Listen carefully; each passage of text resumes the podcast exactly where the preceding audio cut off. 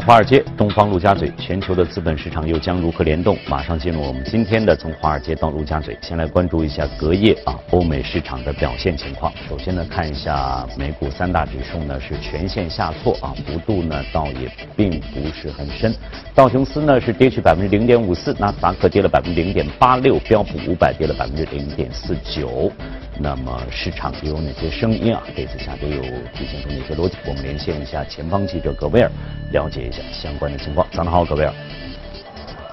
早上，主持人，隔夜能源板块的上涨，在部分程度上抑制了投资者对于贸易摩擦冲突担忧所带来的这个负面影响。雪佛龙和埃克森美孚领涨。由于周三七月四号是美国的国庆日，美股休市，在周二的时候呢，收盘时间也是提前了半天。周五，美国将会公布非农就业数据，市场目前预测六月份非农就业新增十九点五万人，失业率有望继续维持在百分之三点八，小时薪资的年化增幅则有望上涨百分之二点八。六月份的数据呢，也将会首度的反映出特朗普政府钢铝关税政策实施之后对就业市场所带来的影响。美国供应管理协会的调查显示，美国制造业企业对于特朗普的关税政策感到极度的担忧。两位美联储地区主席也在上周表示了，贸易战对于商业环境和经济前景构成的风险正在逐步的升级。不过，分析师认为，虽然贸易摩擦升级可能会逐步抵消此前特朗普政府所出台的。减税法案的利好效应，并且令到美国的就业市场增长放缓。但目前来看呢，美国经济的基本面巩固，相关的影响可能最快要等到七月份的经济数据方才会显现出来。另一方面呢，投资者也将会格外的来关注到这份报告当中所阐述的制造业就业数据的变动情况。我们知道，包括了机车制造商哈雷戴维森和通用汽车等呢。都已经警告称，特朗普的关税政策可能会令到企业被迫转移在美国的制造，甚至进行裁员。市场预期六月份的美国制造业有望新增一点五万个就业岗位，为去年九月以来的新低。部分程度上也反映出了商业环境的不确定性，令到制造业企业暂缓投资或者是雇佣计划。而在个股方面呢，德意志银行将美国航空、达美航空和联合大陆航空的股票评级从买入调整为持有。分析师认为呢，历史数据都显示地缘政治局势紧张情绪升温，或者是宏观经济政策收紧的情况下，航空股的表现通常不及大盘。隔夜呢，整个航空板块的权重股也是呈现一个承压下挫。主持人。好，谢谢朵威尔的介绍。我们再来看一下欧洲三大指数啊，这个是形成了鲜明的对比。三大指数呢都是出现了不同程度的上扬，其中德国 DAX 指数呢表现最为出色一些，百分之零点九一的涨幅。紧随其后的是法国 CAC 四零，百分之零点七六。英国富时呢也有百分之零点六的上升幅度。那么我们再来听听前方记者薛娇带来哪些信息？薛娇。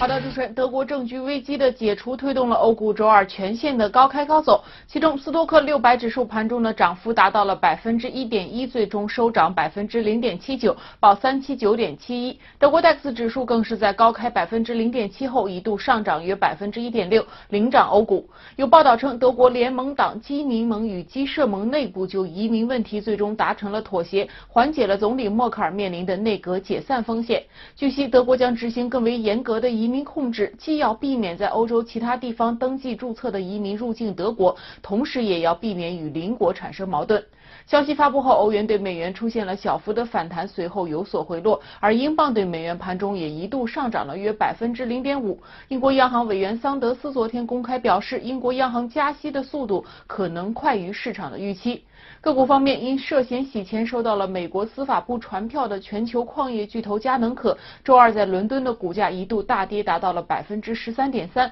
创下两年来的最大跌幅，抹去了约五十亿英镑的市值。美国司法部要求嘉能可提供二零零七年至今该公司在尼日利亚、刚果民主共和国以及委内瑞拉的业务资料。脱欧方面，英国首相特蕾莎梅建议有意在推动谈判的进程加快。她表示，下周将发布白皮书，从而确定让英国退出欧盟单一市场以及海关联盟。本周五，内阁成员还将就退欧进行全面的讨论，包括未来伙伴关系等问题。主持人。好，谢谢徐娇的介绍。那在了解了隔夜欧美市场的表现之后呢，马上进入我们今天的全球关注。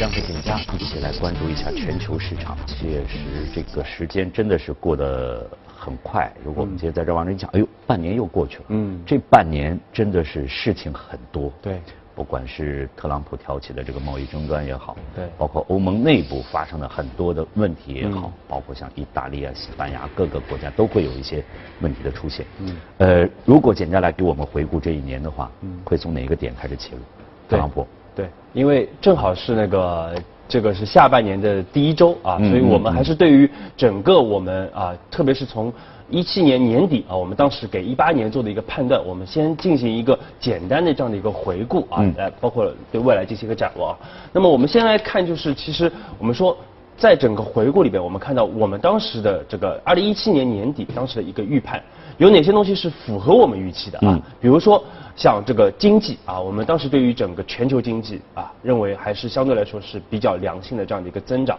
包括美国依然是整个全球经济的这样的一个主要的一个驱动力。嗯嗯。那么确实我们也看到啊，由于这个税改的这样的一个刺激啊，由于包括像这个房房地产的这样的一个补库存的一个超预期啊，导致美国整个经济表现还是非常的良好。那么另外像欧洲啊，像日本这样一些主要经济体，其实整个经济呢，虽然说有些小的瑕疵，但是呢，总体来说还是在一个比较明确的一个复苏的这样的一个态势的啊。那包括中国，我们看到整个经济也是表现出很强的一个韧性啊。所以说总体来说，我们对经济的判断，我们看到还是符合预期的啊。整个上半年，那么另外呢，我们说就是对于油价啊，其实我们当时我们我们对于油价的一个判断，其实我们今年大家可以啊。回顾我们的节目啊，其实我们对油价一直是认为是这个，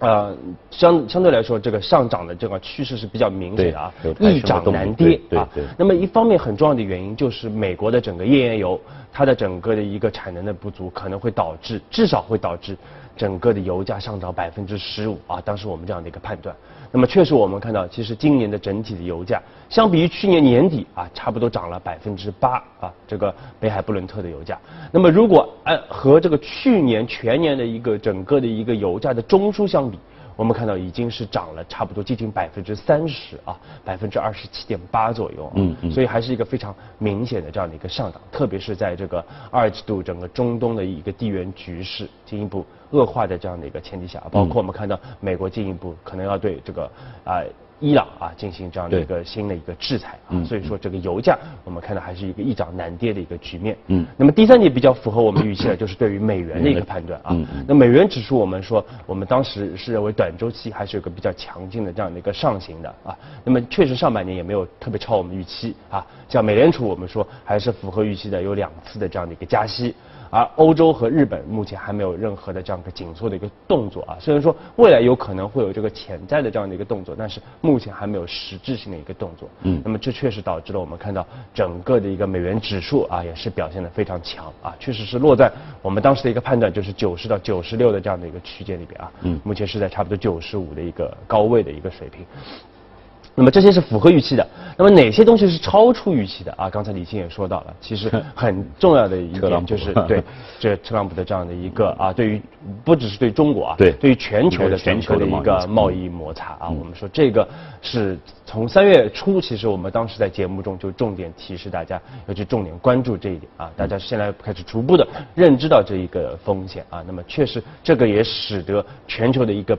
风险的一个偏好啊，是大幅的一个下降啊，包括很多新兴市场国家也是因为这样的一个原因啊，产生了很多的股债汇三杀的这样的一个情况啊。那么另外一点就是比较超预期的，就是这个啊朝鲜的这样的一个朝核的一个问题的一个这个明显的一个缓解啊，包括这个和呃特朗普的和特朗普的特朗普的一个会面啊，也是非常顺利的举行了。那么这也使得全球的一个啊这个我们说地缘的这样的一个这个风险的一个呃因素是大幅的一个下降。嗯，我们看到像一些避险资产啊，其实影响就比较大。比如像这个黄金啊，像日元啊，就是出现了一个明显的一个调整。嗯嗯。那么后面其实我们说站在目前这样的一个时间点，七月初的一个时间点，目前市场比较关注的几个点，我们说主要是哪些啊？我们简单大家跟大家梳理一下。首先就是整个的一个美国经济。未来会不会继续的走强啊？美联储是不是会继续的一个加息啊？包括美元是不是会继续的走强？这个是大家关注的一点。那么第二就是说，欧洲的经济会否持续的一个疲弱啊？这个是一个，因为这直接影响到美元指数的一个走势啊。那么第三个我们就说，就是这个意大利的这样的一个危机啊，包括新兴市场国家的这样的一个危机，是否下半年还会继续的一个延续或者愈演愈烈啊？这个是大家关注的。那么第四点就是。最重要的就是这个贸易摩擦的一个问题啊，会否会持续的影响到全球的一个避险情绪？嗯，确实是在这样一种情况之下。刚才我们的这个国际消息当中也提到了，呃，墨西哥新当选总统对。也是希望能够跟特朗普进行会面，对。啊，肯定也是磋商相关的这样一些相关的一些贸易方面的话题，对，尤其是这个他提出来的这个汽车的这个关税问题，实际上很多的这个呃企业都是在。墨西哥有它的这样一个汽车生产的，对它的影响比较大。我我刚才在听这消息，我在想，今年这个由于这个特朗普的一系列的这个经济方面的政策，可能他把该见的和不该见的、想见的不想见的人，他都他都见面了，因为大家都在关注这方面的一个话题，因为都希望通过这样一个磋商，能够及时的把它给解决掉这样的一个问题，不至于产产生后续的一些影响。那么现在对于后续的影响，大家就开始关注了。对，下半年。对，实际上还是有很多不确定性在这里。对，所以我们对于这个就是刚才说的这个四点啊，其实其实和特朗普的这个政策未来也有非常大的非常大的关联。对，就是这四点未来会怎么演绎啊？我们大致给出我们对于这个后面的一个判断啊。嗯。那么可能和大家原来想的不太一样啊，因为很绝绝大多数投资者他还是一个比较线性的一个思维啊。嗯。但是我们说可能要关注其中的一个边际性的一个变化啊。那么首先就是这个美国的经济啊，是否会一路的走强？对，其实我们说并不一定。对啊，很有可能在今年的三季度啊，美国的整个经济会到到达这一轮经济增长的这样的一个顶峰啊。为什么这么说？哎，因为我们刚才也说到了，其实美国的这一轮的一个上涨，主要还是因为一方面是房地产确实比较好，那么另外很重要的就是特朗普的这样的一个税改的这样的一个措施啊。但是从历史的经验来看，其实税改它的影响啊，一般就在这个当年就基本上就啊。体现出来了，嗯嗯，所以基本上到三季度啊，它的整个的一个效应已经开始接近尾声了。那么另外呢，我们说从这个数据上来说也是这样啊，因为去年三季度我们说美国是有很多的这个灾害啊，所以去年是个低基数啊，所以今年三季度应该还是一个非常不错的这样个 GDP 的表现啊，包括我们看到一季度增长百分之二点八，二季度有可能在百分之三以上的一个 GDP 的增长啊，三季度还是不错。但是到了四季度，因为去年的四季度啊，美国是有。大量的一个灾灾后重建啊，导致了它经济的一个明显的一个复苏啊，那么这就导致去年的基数很高啊，所以今年四季度我们说整个增长还是比较有压力的。嗯嗯。但是如果就算就算是非常的乐观的一个假设前提下，那么大概率到明年明年年初啊，基本上美国经济也是开始要见顶回落了。嗯嗯。这是一个短周期的这样的一个判断。那么另外呢，我们说对于欧洲啊，欧洲大家之前都相对来说比较悲观。但是为什么我们看到今年欧洲和去年不太一样啊？今年明显的整个经济比较疲弱。其实很重要的一点啊，其实就是和去年整个欧元对美元的一个币值上涨过快有很大的一个关系啊。那么也是这个我们说欧洲也是主要的这样的一个出口的一个经济体啊，所以说它这个受到汇率的影响比较大。但是今年我们看到，今年上仅仅上半年，欧元对美元就下跌了超过百分之八啊。那么这个其实会。助推反过来助推欧洲的经济在下半年会有一个企稳的一个表现啊。其实我们看到不只是说下半年，其实二季度很多欧洲的这样的一个数据已经开始出现了一个边际性的这样的一个改善啊。所以说对于欧洲经济，大家也不用过度的这样的一个。但是它内内部的很多的问题也是要需要。去逐步的去解决掉。对，嗯嗯。所以包括之前大家比较担心的，像意大利的这样的一个危机啊，这个包括这个啊极右翼的这样的一些政党的一个上台啊。但是我们看到，因为我们之前也重点关注到意大利啊，原来可能风险会比较大，但是我们看到，由于啊最终是选择了一个比较亲欧的这样的一个财长啊，导致了整个危机短期之内确实出现了缓解啊。包括最新的一些讲话，嗯，其实总体来说，我们看到意大利啊，其实总体来说还是比较亲欧盟的，包括它的。最新的民意调查也显示，其实欧意大利的老百姓他并不是希望去退出欧盟，还是希望在欧盟的这样的一个大家还是需要欧盟给他这个，比如提供赞助也好，我们用赞助来提供这个资金的这个支支撑也好，这都是非常关键的问题。其实它主要的就是它可能更多的是对于移民的法法案啊，或者是对于一些经济的政策，可能相对来说移民法案刚才我们看到的消息也也是得到了比较妥善的这样一个一个一个解决。对对，所以说我们说意大利的问题，其实包括相关的其他的这样的一些欧洲几国的这样的一些问题啊。这个暂时我们说还不用特别的。下面下面就该轮到这个新兴新兴市场，对，同样也是一个问题了。对，那么新兴市场国家确实我们说啊呃这个之前股债汇三杀啊，其实和这个三月开始的整个美国啊特特别是特朗普政府的发动的一个全球的一个贸易摩擦是有很大的一个关系的啊。那么我们看到币值也跌了很多了啊，这个包括股市啊汇市也跌了很多了。啊，短期之内我们说建议大家也不用过度的这样的一个恐慌啊。那么一方面我们认为这个贸易摩擦可能会边际性的一个改善啊。嗯。那么另外呢，确实也要看这个我们说美元的一个包括美债的这样的一个走势啊。如果 美元和美债收益率不继续的一个上行的话，那么。新兴市场国家在下半年整个的一个风险还是相对来说比较可控的啊，嗯，当然不排除有些国家它因为内部的这样的一个政治的一个原因啊，出现了一些波动啊，所以说这是一方面。那么最后我们说到就是这个全球的一个贸易摩擦，特别是特朗普引起的这样一个贸易摩擦啊。那么这样的一个风险呢，其实我们说很难去预测啊。但是我们当时为什么在三月初的时候，我们非常领先市场的就来建议大家要去关注这样的一个风险，就是因为我们知道，其实今年十一月六号对特朗普来说非常的重要。啊，就是美国的一个中期选举啊，所以说，其实特朗普后面，包括从三月开始，一系列的政策，其实都是围绕着这个中期选举来进行的啊。那么未未来，我们说现在其实贸易战已经到了一个比较啊比较高峰的这样的一个水平啊。我们判断有可能在这个三月三季度啊，三季度中啊，包括八月份开始，有可能特朗普会把他的这个政策的一个重心放回到美国本土。啊，因为他要为在本土要进行一些中期选举的一些拉票啊，这个半年之前所做的这些事情，实际上都是为了最终的，就只有可能是为了最终的这样一个中期选举。其实他还是为了中期选举，并不是为了这个让啊这个全球这个贸易呃这个搞得不可开交啊。这个时候确实像可能像简家说的，这个他的重心，对，有可能，我们说只是说，我们还是要要要观察啊，他有可能会。回归到这个美国的本土啊，但也不排除它会进一步的扩大整个贸易摩擦的这样的一个。但是这个比重，我们我们可以可以去去关注一下，到底在哪方面它可能更看重一些，这个比较关键的问题。所以当然这个东西我们没有办法做前很前瞻的一个判断啊，我们也只是做一个，我们说这个对观众朋友、对投资者来说，还是要进行一个密切的一个跟踪和这个提示啊，提示大家。对，这个也是啊，希望大家未来会继续密切的关注我们的这个节目啊，我们可以。有进一步的这样的一个更新的一个情况。好，谢谢简家呢，对于这个二零一八上半年的一个小结，包括对于下半年的这样一个展望，我们下面呢再来关注一下今天的热股。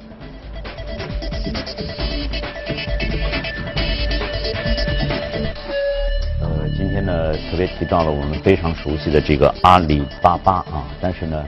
呃，在我们这个整个的这个版面呢还提到了一个云计算。对。这个好像我们对阿里巴巴是不太了解，云计算这方面。阿里巴巴我们说买东西嘛。对 对，九九年啊，九九年才成立，其实到现在才二十年不到的这样的一个。公司啊，但是确实现在是如日中天啊。我们有很多我们非常熟悉的这样的一些子板块啊，比如像淘宝啊、天猫啊、这个菜鸟网络啊，啊，这个大家用的聚划算啊等等啊，包括支付宝，大家用的非常多啊，所以很熟悉啊。那么阿里云呢，大家相对来说可能会比较的一个陌生啊。嗯。但是我们说这个阿里巴巴确实，我们首先看到它在整个的一个啊这个电子商务这个板块啊，确实目前是绝对的一个龙头。啊，占到中国市场超过百分之五十的一个份额啊，而且确实是这个不断的在扩大它的一个版图啊。我们看到这个，由于整个确实整个国内的一个电子商务啊，整体的行业还是非常的景气啊，所以我们看到二零一八财年到三月份截止的这个二零一八财年，阿里巴巴的整个的一个收入是大幅增长了百分之五十八，到了四百亿美元的这样的一个啊，差不多两千五百亿人民币的这样的一个收入的一个体量啊，嗯，利润也是这个每股收益我们看到也增长百分之四十四啊，所以说在这样的一个高基数的一个情况下，还有一个非常显著的一个快速的一个增长啊，这是它在这个电子商务领域的这样的一个布局。那么另外我们看到阿里巴巴其实除了在电子商务以外，它还在进行一系列的。大型的一个收购啊，来延伸它的整个的一个帝国的一个版图啊，包括我们看到像在流媒体领域啊啊，包括像在这个云计算领域啊，甚至是线下的这样的一些零售的领域，我们看到阿里巴巴都有非常多的一个动作，嗯，来扩大它的一个版图啊，来加深它的整个的一个呃公司的一个护城河啊，而且我们说阿里巴巴目前至少已经拥有差不多五点五亿的这样的一个用户啊，这足以保证。它在至少在未来十年还能保持一个非常的一个高速和良性的这样的一个增长。嗯。啊，那么在其实阿里云啊，其实我们之前的节目中也跟大家所提到提到过啊，因为阿里云目前就是它在这个云计算的这样的一个业务领域啊，在全球是排第三的啊，仅次于因为龙头老大肯定是这个亚马逊啊，那么 AWS。然后接下来就是微软的 Azure 啊，这个都是这个助推整个那两家巨头的一个非常重要的这样的一个板块。那么阿里是作为全球的第三啊，但是呢，我们说。呃，有一点比较好，就是它的一个增速啊，是远快于另外两家巨头的啊。我们看到阿里上个季度啊，整个的一个光阿里云的一个增速是百分之一百零八啊，那么是这个基本上翻番的一个增长，而且连续的翻番的一个增长啊。但是我们看到这个亚马逊差不多百分之四十八的一个增长啊，那么这个 Azure 呢，就是微软差不多百分之五十几。这个这个会不会跟它的一个投入也是有有很大的关系？对，和它投入有非常大的关系，而且我们看到。不只是投入有关，而且它最近的投入还在进一步的一个加速啊！包括我们看到阿里巴巴这个最近又建了两个非常大的这样的一个数据中心啊，这个在南通和乌兰察布啊，两个非常大的一个啊，包括采购了大量的这样的一个服务器啊。从这些硬件的这样的一些布局可以看出，它确实是在加速整个云计算的这样的一个布局啊。那么呃，因为而且它是龙头啊，因为它作为龙头都在加速的这个布局，可以看出。整个行业啊，整个领域啊，我们一直强调说，二零一八年是整个中国云计算的这样的一个行业的一个另一个拐点啊，所以这个大家一五年大家可能当时是主要是炒预期的啊，但是到二零一八年我们看到整个行业快进一步的一个加速的这样的一个增长，而且确实云计算是未来很多企业的一个非常最主要的可能一个 IT 的一个投入的一个领域啊，因为对于这个特别对于很多小企业来说，其实。云计算它有一个什么好处？它可以大大的减少我初期的这样的一个投资啊，我要用多少我才去这个采购啊，可以节省我初期的一个大量投资。因为特别对于就是中小企业来说，我一开始很难进行大规模的这样的一个 IT 的一个投资啊。但是通过云计算，我觉得很好的去降低我的这个成本啊。那么另外我们看到像其他的一些巨头啊，包括像啊华为啊，像这个腾讯啊，都在积极的布局这样的一个领域啊。所以我们建议大家还是要去重点关注计算机板块啊，重点关注这个。云计算板块，而且我们看到，其实我们之前也一直有过推荐。那么最近虽然说市场表现的比较的疲弱，但是整个计算机板块大家可以看一下啊，其实表现的啊已经远超大盘啊，相有有不只是有这个相对收益，还有明显的一个绝对收益啊。嗯所以这样的一个板块，大家依然可以。实实际上，大家从这个美国的纳斯达克的表现也可以看出来，就是实际上科技啊，这计算机这方面的这些还是有着非常好的一个上升的一个。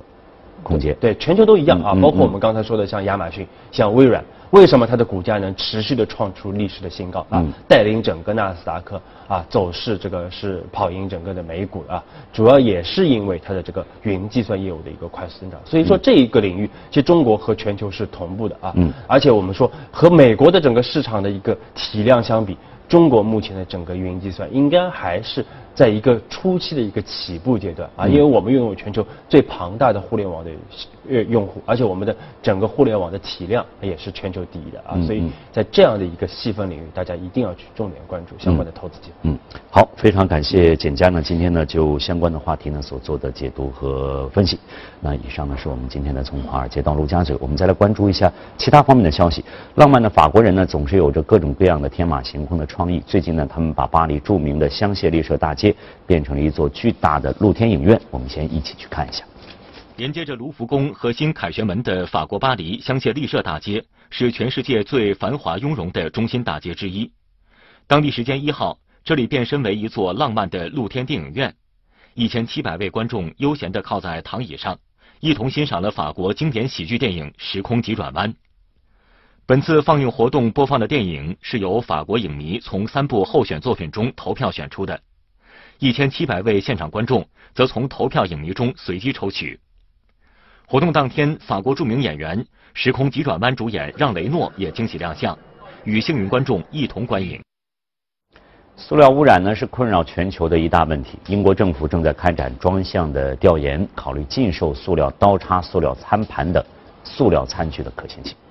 英国政府今年四月宣布，计划明年起禁用塑料吸管、搅拌棒和棉签棒。据英国媒体日前报道，政府正委托调研关于禁售塑料餐具对经济、环境和社会的影响。一份网上发布的调研通知写道。